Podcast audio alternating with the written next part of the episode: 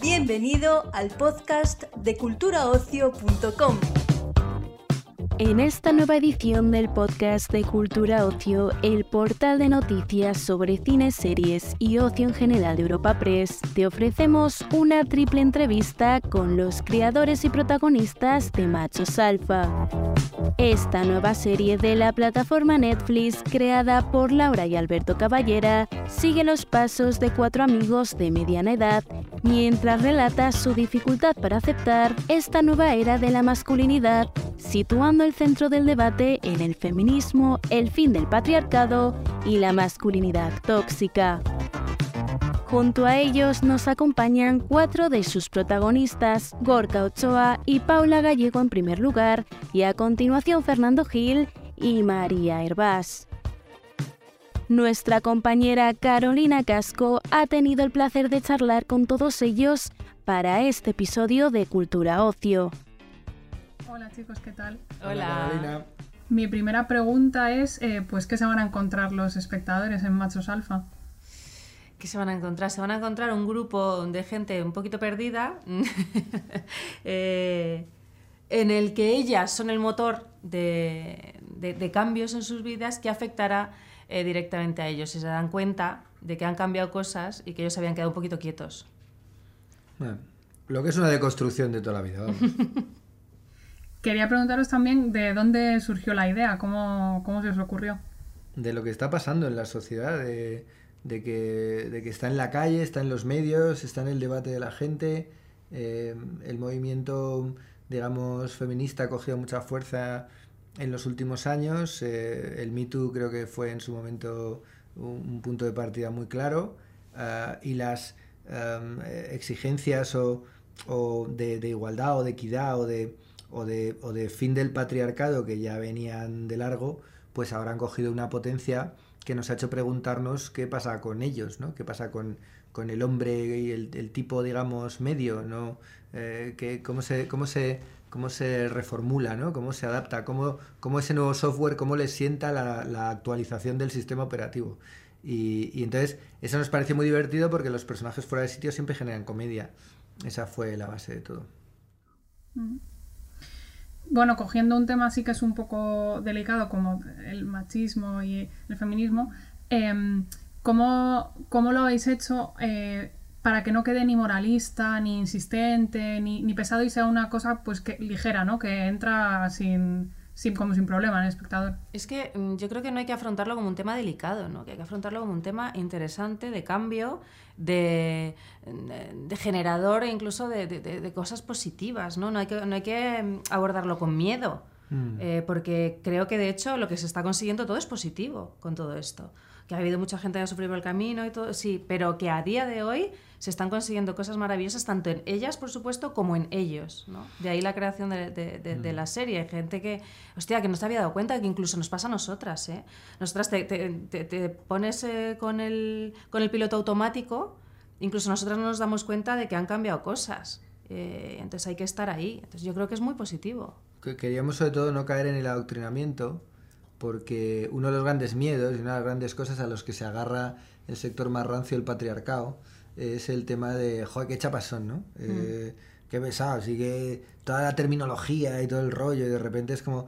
Entonces queríamos evitar eso precisamente para que no tuvieran esa excusa para desconectar de la serie, es decir, no, no caer en ese tema de os vamos a decir lo que está bien y lo que está mal, no.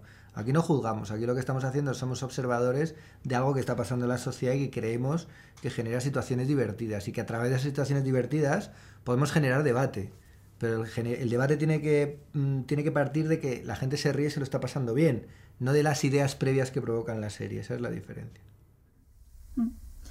Bueno, hace unas semanas eh, estuvo toda esta polémica de la gordofobia, la que se avecina, además, y ahora comentabas tú, Laura, que no hay que abordar los temas con miedo, pero quería preguntaros si de alguna manera cuando estáis haciendo machos alfa eh, se os pasa por la cabeza pues que se puedan descontextualizar los chistes, que dé pie a, a malos entendidos? ¿O cómo, cómo afrontáis esto y cómo abordáis, o sea, cómo afrontáis las críticas de este tipo? Desde luego creo que ha sido una conversación que nunca hemos tenido. No, pero además Dani, Dani nuestro guionista, uno de nuestros guionistas dice, mira, el que quiera ver caras en el gotelé las va a ver, quiero decir.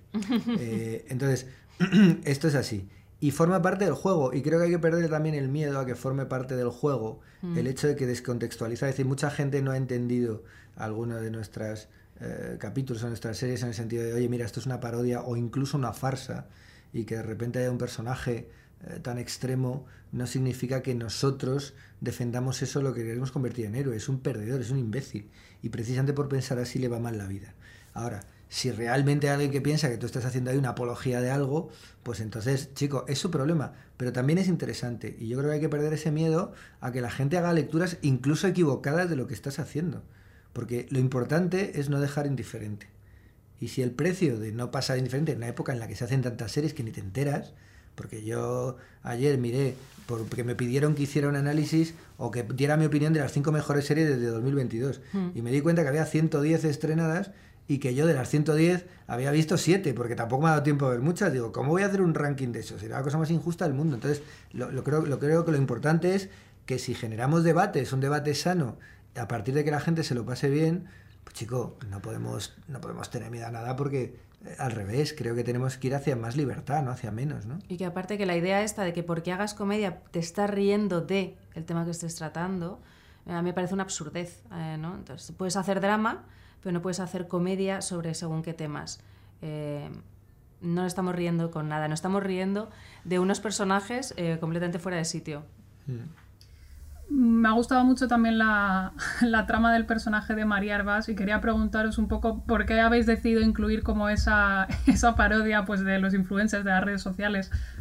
Bueno, yo porque, eh, también la serie, la serie ha nacido también de muchas cosas autobiográficas de los cuatro. En la serie no vamos a decir cuáles porque está feo, Ah. pero cada uno, tanto Araceli como Laura, como Dani como yo, nos hemos dado cuenta que es la serie que más nos tocaba a nivel personal, cuando, sin tenerlo previsto, según íbamos escribiendo, le decíamos, hostia, ¿te acuerdas lo que te pasó? Hostia, pero esto aquí viene de puta madre. Entonces, realmente, una de las cosas que eh, yo, por circunstancias de mi vida, eh, eh, viví un poco el arranque del mundo influencers, ¿no? Eh, entonces, y me pareció fantástico. Y todo lo que se ha generado de Instagram, la gente que, que, se eh, que no le gusta lo de las redes sociales y tal, las redes sociales han dado una cantidad de trabajo a una cantidad de gente que se hubiera visto frustrada en sus deseos de, de notoriedad y de saciar su narcisismo, que es muy interesante. O sea, creo que es muy sano que haya gente que haya encontrado una vía de negocio como youtuber, como instagramer, como tiktoker. Entonces nos apetecía de repente, decíamos, bueno, tiene que cambiar el poder económico en esa pareja, a uno le echan y es un ejecutivo y pierde la pasta y tal, y de repente, ¿qué le pasa a ella? Pues que de repente empieza a ganar dinero. Y dije, lo primero que pensamos fue, oye, ¿cómo puede ganar dinero esta chica rápido? Claro. Y dijimos, coño, pues influencer. Que es bueno las redes sociales, que puedes triunfar en, en un post. Claro. Pero ya por último quería preguntaros, eh, bueno, aparte del formato que es más cortito, ¿cuál creéis que es la mayor novedad o la mayor diferencia respecto a, a vuestros trabajos anteriores? Hombre, la duración, desde luego, aparte de que es un, es un gusto, es, es la novedad ¿no? más notoria de, de... Y yo creo que el cariño que hemos recibido de, Sí. de- por parte de Netflix, eh, el respeto, afortunadamente el respeto eh, por nuestros contenidos los hemos tenido prácticamente siempre, del capítulo 4 de Aquí no hay quien viva, pero, pero digamos que el cariño, la manera en que se ha volcado todas las personas, eh, lo bien que nos han hecho sentir, lo que nos han acompañado en el proceso, para mí, fíjate, la mayor novedad eh, no ha sido ni siquiera saltar a media hora, que era uno de nuestros sueños, sino el hecho de entrar en un mundo nuevo de, de forma de trabajar. Pues esa era la última, mucha suerte con el estreno y muchas gracias. Te ha sobrado un Gracias. minuto, te ha sobrado un minuto, o sea, récord, tienes el, tienes el récord, Carolina. Pues mira, si tenéis un minuto para descansar. Venga, muchas gracias. Me llamo Santi y soy machista. Y estáis aquí porque habéis decidido transitar hacia un nuevo concepto de lo que significa ser hombre. ¿Cómo hemos acabado aquí, tío? Y yo qué sé. Tú eres un rancio. ¿Eso qué? Nah, que se ha aprendido cuatro palabras y está aquí sentando cátedra. Todos somos machistas. Porque es en la cultura que nos hemos criado. A mi masculinidad no la deconstruye ni Dios. Abrimos la relación poder acostarnos con otras personas. Pero... ¿Puedo pensar por lo menos? Hola chicos, ¿qué tal? Buenos días. Buenos días, ¿qué tal, Carolina? Bueno, mi primera pregunta es, eh, pues, ¿qué se van a encontrar los espectadores en Machos Alfa? Pues se van a encontrar una comedia desternillante. Yo, yo no recordaba haberme reído tanto hacía mucho. Vimos ayer tres capítulos y, y, y- y carcajada tras carcajada. O sea, yo creo que funciona la comedia muy, muy bien. A la vez es, es, es fresca, es, es- tiene un ritmazo muy importante, que, que en la comedia es importante. Es elegante, es bonita. Yo creo que va a pasar, además son capítulos de media hora, que yo creo que se agradece mucho, por fin este formato está llegando, está llegando aquí, desde, ha tardado en llegar, pero llega. Y yo creo que es una gozada, yo creo que la gente va a disfrutar muchísimo, se lo va a pasar bomba, se va a identificar también con muchas cosas de las que ocurren ahí, con muchos temas que tratamos y con muchas relaciones que van a, ver ahí, lo cual yo creo que es, un- es una pequeña joyita de comedia que, que hoy en día, pues eso, no hay muchas comedias así urbanas, modernas, actuales y de media hora, lo cual pues yo creo que es una buena oportunidad para la gente para que pase las, las uvas, como, como cuando veíamos a martes y 13, yo con mi familia de jovencito, pues todos alrededor de, de la, de la tele viendo, viendo Machos Alfa. Sí, yo creo que también, que es una comedia muy rítmica, en el que pues yo creo que todo el mundo de todo tipo de edades pues se va a poder sentir identificado y creo que está muy guay, que nos vamos a reír muchísimo. Eh, ¿Qué podéis contar así de vuestros personajes sin desvelar demasiado de la trama? Eh, ahí el kit de la cuestión. Pues, bueno, mi personaje es un, es un cuarentón soltero, pero que sigue enganchado a su, a su ex, tóxica, muy tóxica ella, la madre de esta señorita, y que arranca, porque, bueno, arranca así, yo creo que se puede decir, arranca la serie con, con- su llegada, que quiere vivir con... Ya, es, ya tiene 16 años y ya puede elegir con quién, con quién vivir y decide vivir conmigo. Y eso va a revolucionar la casa, mi persona, mi manera de relacionarme con la gente. Voy a empezar a ligar mucho, me va a liar con el Tinder y va a coger mi móvil y, y me va a manejar y controlar. Y a partir de ahí, pues aventuras, decenas de ellas. Y... Pero yo creo que es una relación súper muy bonita, muy auténtica, muy pura y, y que además la comedia juega mucho en cuanto a que realmente el adolescente parece que soy yo, el que está perdido, el que está en la vida un poco más con más necesidad de, de- de horizontes y de guías. Y ella tiene el control, ella sabe lo que hay que hacer, ella me, maneja y, yo creo que ese cambio de roles que es muy interesante, que da mucho juego y que es muy, que es muy divertido. Sí, yo creo que con respecto a Alex, pues es una chica de 16 años, una adolescente, ¿no? Que está en plena etapa de experimentación y que también quiere conseguir lo mismo, pues en su padre, ¿no? Que lo ve así como un amigo. Y, y entonces, pues le va a guiar un poco, pues según le convenga a ella, a su antojo. Entonces, pues le va a manejar un poquito. Poquito bastante. Un poquito. Bueno, el tema de, pues, del feminismo el- o el machismo es un tema pues, que puede provocar incluso rechazo ¿no? en algunos espectadores. ¿Cómo, ¿Cómo se trata en la serie de manera que no quede pues, ni cargante ni, ni moralista, sino que quede natural? Pues precisamente yo creo que ese era el objetivo y se ha conseguido totalmente y yo creo que no, no, no va a haber nadie que vea la serie y que le ofenda. O sea, no es, no es una serie sociopolítica ni panfletaria ni que quiere manda- lanzar un mensaje como tal. Habla de algo que obviamente estamos viviendo, que es el darnos cuenta como sociedad y como humanidad de cómo hemos vivido durante milenios y siglos y estamos en pleno cambio. A partir de ahí, pues unos seguirán más estancados en el pasado, otros se modernizarán más dentro de la serie, los personajes evolucionan en diferentes direcciones, pero, pero sí, yo creo que el logro precisamente de la serie es hablar de este tema sin ofender a nadie. Y, pero a la vez yo creo que la gente se va a identificar con muchas cosas que ocurren ahí, le van a resonar, va a empatizar con los personajes y también se va a plantear algunas cosas, yo creo, igual que nosotros creo que hemos aprendido algunas cosillas también sobre este tema y hemos puesto conciencia y foco en, en algunos temas que igual, pues eso, que nos, que nos cuesta darnos cuenta, pero es de una manera muy sutil, es una comedia, el objetivo es reírse y no es adoctrinar a nadie ni dar lecciones de nada moralistas a nadie. Y yo creo que eso está conseguidísimo y que, insisto, que pienses como pienses, yo creo que la gente se, se va a desternillar viéndola, estoy convencido. Sí, porque al final es una comedia muy realista y al final el hilo conductor, que es la comedia, ¿no? En sí, pues yo creo que hace que la gente se ría, ¿no? Y que en el fondo también se dé cuenta igual de pues diversas situaciones que pueden ocurrir a su alrededor, ¿no? Que igual pues habría que cambiar o igual no, quién sabe. En este caso se trata mucho desde la comedia, pero a vosotros como actores, si os llega un, un proyecto, digamos, que tiene un tema así delicado, ¿es algo que os da respeto o al revés, que es como que es un aliciente para vosotros? Bueno, pues ambas, ambas cosas, ¿no? Un poco de ambivalencia. Cuando llegan temas delicados, pues, pues por un lado, pues, pues, pues las ganas de afrontarlo y de ver cómo, y cómo lo, lo afrontas y, desde qué lugar y tal. Y a la vez, pues hoy en día también hay que tener mucho cuidado con las redes sociales, con, con demás. Entonces, bueno, también con cierta que, que, antes no había tanto, tanto miedo por nuestra parte en cuanto que es un poco triste también eso. Pero bueno es lo que está ocurriendo y hay que afrontarlo.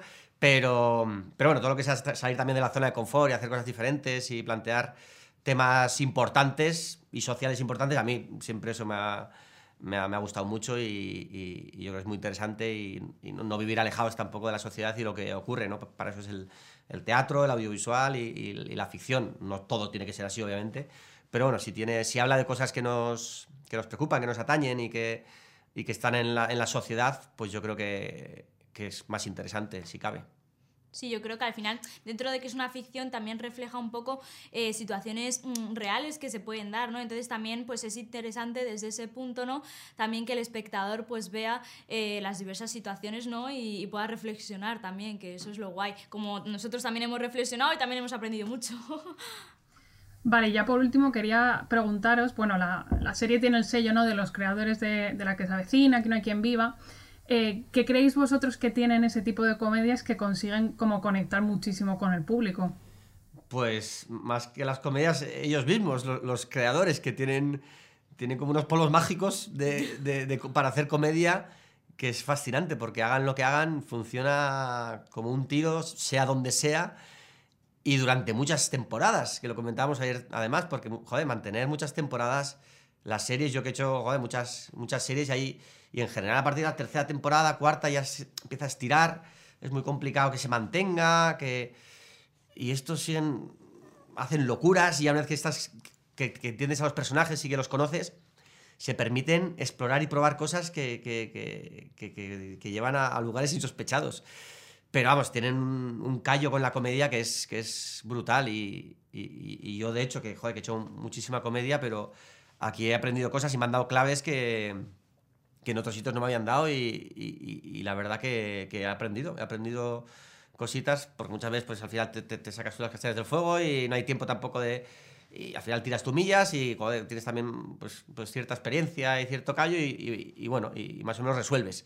Pero aquí, joder, me han llevado a lugares que no, que no había descubierto hasta ahora y, y no sé, yo creo que tienen que controlan muchísimo la comedia en, en diálogos, en, en, en, tramas, o sea, en guion, trabajo de guion, pero también en, cómo interpretarlo, en, los ritmos, en los silencios, en, las reacciones, que la comedia al final es, es una musicalidad, es una partitura independientemente del texto, que primero tiene que ser muy bueno también y brillante.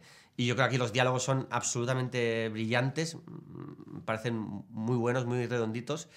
Y luego creo que el tono también como muy naturalista y, y, muy moderna, muy urbana, muy Madrid, Madrid es un personaje más casi en la serie, pues creo que, joder, que han conseguido un... capítulos de media hora también, que ellos están acostumbrados a hacer comedia que funciona muy bien con capítulos de 70, 60, 80 minutos, que todavía parece muchísimo más meritorio. Pues poder concentrar toda esa esencia, toda esa habilidad y, sí, que tienen para hacer la, comedia, concentrarla en media hora, pues creo que, pues que el resultado es, es este que, estoy convencido que a la gente le va a encantar. Sí, yo creo que igual, que al final ellos, todo, ellos tienen todo como muy bien medido, ¿no? Entonces, eh, pues eh, tanto Laura como Alberto y con el equipazo que tienen detrás, pues hacen, vamos, magia. Muy bien, chicos, pues esa era la última. Muchas gracias y mucha suerte con el estreno. Gracias. Muchísimas gracias a ti. Chao. Buen día. Chao. La masculinidad tradicional nos hace infelices. ¿Me estás echando? Ellas lo llaman techo de cristal. ¿Cómo nos tenemos que sentir ante esta nueva situación? ¿Habéis hecho match en Tinder? No, yo no tengo Tinder, no tengo eso. Ahora sí. ¿Estamos con las citas online? Eso es de fracasado. 40-15. Pero, tío... ¿Es un privilegio ser hombre? Tiene la libido de una alcachofa. ¿Tú sabes lo que es un machirolo? Bueno, esto. De repente todo es patriarcal y habéis declarado la guerra al cromosoma Y. Pues un cohete. Claro, para que despegue. Hola chicos, ¿qué tal? Encantada. Igualmente. Hola. Mi primera pregunta es, eh, pues, ¿qué se van a encontrar los espectadores en Machos Alfa? Pues se van a encontrar a, a cuatro amigos ya entrados en los 40 que, vienen programados por, los antiguos patrones del, patriarcado y que se encuentra con, pues este cambio eh, social y generacional que es, la, mujer empoderada y el feminismo. Y entonces en- empiezan a, ver cómo, cómo, eh, sus eh, formas de, relacionarse con el, con el entorno ya no valen, ¿no? Entonces eh, se, se va, se va mm, a poner en, tela de juicio todo lo que hacen, toda su forma de ser y va- va- vamos a ver su patetismo y vamos a ver también su vulnera- vulnerabilidad, o sea, nos vamos a reír mucho con ellos y, nos y vamos a, yo creo que empatizar mucho también, que es necesario también empatizar con, con gente que, que está sufriendo. ¿Y qué podéis contar sobre vuestros personajes sin contar demasiado de la trama? Pues bueno, Daniela, en mi caso, es una, es una azafata de vuela que está en ERTE, justo, o sea, que su empresa está en ERTE, entonces ella está, está parada en ese momento. Es una chica que disfruta mucho la vida, una, una tía muy práctica, muy pragmática, que está muy enamorada de su novio, pero no es una mujer nada intensa, es una tía muy ligera, que, bueno, que no encuentra mayor problema en, en la vida hasta que de repente despiden a su marido, que es CEO, bueno, es, es el director de, de, una, Cadena de de televisión. una cadena de televisión de contenido. Y entonces, bueno, pues la persona que, que provee, ah, que la provee de todo, pues de repente se ha quedado sin trabajo. Entonces ella también espabila, que también aparte de hablar de, de las, de las mm, masculinidades, vamos a decir, tóxicas, también habla de tipos de feminidades también un poco instaladas, ¿sabes? Porque de repente ella dice, hostia, me había relajado y no había hecho nada, como tú lo hacías todo, tampoco yo, ¿sabes? O sea, que creo que también la serie es crítica con, con muchas cosas. Y a partir de ese momento se pone un poco la pila, resulta que tiene una hermana que es eh, influencer y le Instagramer y le dice, oye, yo creo que por tu perfil puede funcionar. Y ella dice, vale, y de casi la noche a la mañana se convierte en un, en un boom. Eh, y ella lo lleva con mucha naturalidad, de hecho como encantada, ah, que por anunciar este rímel me pagas 3.000 euros, sea, pues yo feliz de la vida. Eh, pero claro, eso entra bastante en conflicto con su pareja que, que en ese momento está viviendo como el proceso contrario, ¿no? que es como pasar del, del- de todos los privilegios, de tenerlo todo, a, ¡boom! de no, ten- a no tener nada. Eh, y eso es lo único que a ella le arruina un poco su momento de dulce, ¿no? Porque ella está, claro, imagínate, ¿no? De, de repente tener no sé cuántos, cien miles de seguidores en, en Instagram que pues ella está bastante encantada con su momento, pero en casa tiene otra Tiene a un, a un señor, una, una, Un a una señor. ameba emocional que no, que, que no, que no, sabe, no sabe cómo reinventarse, ¿no? Es un tipo que ha estado programado desde, desde pequeño, desde la cuna, a ser un triunfador, y si no es un triunfador no sabe qué, no sabe qué es, no sabe qué, tiene que ser. Entonces, claro, pues está ahí que, ni para adelante ni para atrás, con un nubarrón en la cabeza, no, no, sabe, no sabe cómo reinventarse hasta que, bueno, pues, pues parece que, que la- la clave está en un, en un curso de, de- construcción de la masculinidad que dan los cuatro amigos y a partir de ahí todo, todo se torna. Pega un giro de, tres, de 890 grados. El, el tema del, del machismo y el feminismo, así como de primeras, pues hay gente que le puede provocar eh, rechazo. Entonces quería preguntaros cómo lo trata, cómo trata estos temas así delicados la serie, pues para que no quede ni moralista, ni, ni insistente, ni pesado. Bueno, es que, o sea, lo que está claro es que esto es eh, lo primero una ficción una, y es una comedia y esos han sido los primeros objetivos que han tenido Laura y Alberto cuando la han creado. O sea, fundamentalmente es hacer reír, que es en lo que son expertos desde hace, no sé, 12 años, no lo sé. Eh, y es lo que consiguen.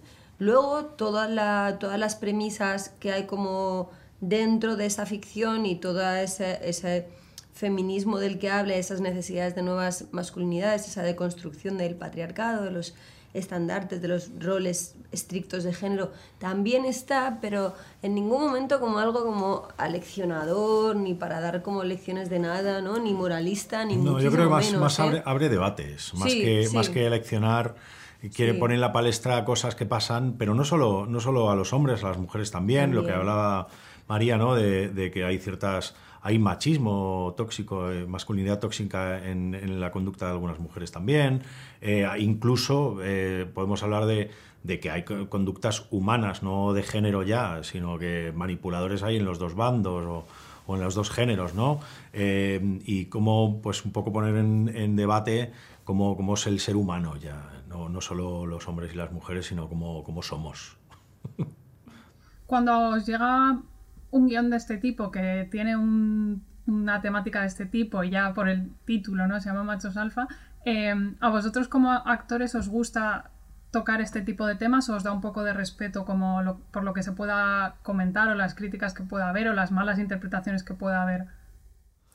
Bueno, a mí, a mí me encanta. O sea, creo que también nuestro trabajo muchas otras veces está tan vacío de contenido, ¿no? Y que también mola, ¿eh? Porque no, tampoco hay que estar contando todo el rato cosas, pero que pasa muy a menudo y sobre todo hay veces que en la comedia también puede pasar con más facilidad, ¿no? Que en el drama que que no sabes muy bien lo que estás contando, ¿no? Que cuando encima te llega una comedia que es disfrutable, que la vas a rodar y te lo vas a pasar, que te cagas, y encima sientes que estás contando algo que importa, que es el momento de contarlo, y además haciéndolo desde un sitio que no es como eh, ahí hacer reproches o, o, castigar o acusar, sino que es un sitio lúdico y divertido, porque, porque en la vida también pasa de esta manera, ¿sabes? Y que nos va a unir eh, hombres y mujeres, digo, bueno, más que separar, ¿no? que es un poco lo que pretende verdaderamente el feminismo, pues muy guay, ¿no? Porque dices, bueno, que, o sea, lo tiene todo, ¿no? Es como un guiso que tiene todos los ingredientes, se lo han puesto todo, se lo han puesto todo.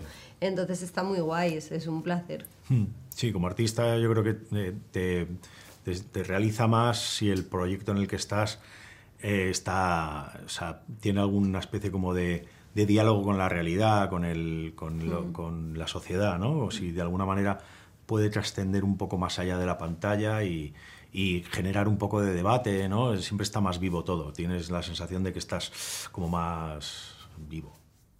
Bueno, y ya por último quería preguntaros eh, ¿qué creéis vosotros que tienen las, las series o las comedias de, de los hermanos Caballero para que conecten tanto con el público? Yo creo que ellos tienen, tienen una vivencia personal muy, muy, muy grande. Yo creo que han mamado el, el, la cultura y el arte y lo artístico desde, muy pequeñitos y tienen un sentido de, no solo de la comedia, sino también social. Son gente muy, muy moderna.